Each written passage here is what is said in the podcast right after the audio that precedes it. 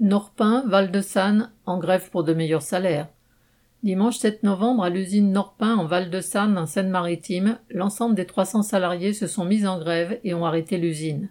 Avec les faibles salaires, le manque de respect pour les ouvrières et les ouvriers, la coupe était pleine. Ils réclament une augmentation de 200 euros bruts et des embauches. La direction de l'usine n'a même pas voulu discuter. Les travailleurs se sont donc installés dans la grève avec leurs piquets. Comme premier recul, la direction générale a accepté de rencontrer les syndicats. Au dixième jour de grève, le résultat était dérisoire, avec une proposition de la direction de 60 euros d'augmentation par mois.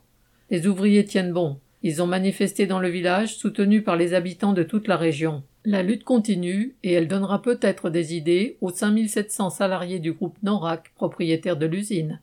Correspondant Hello.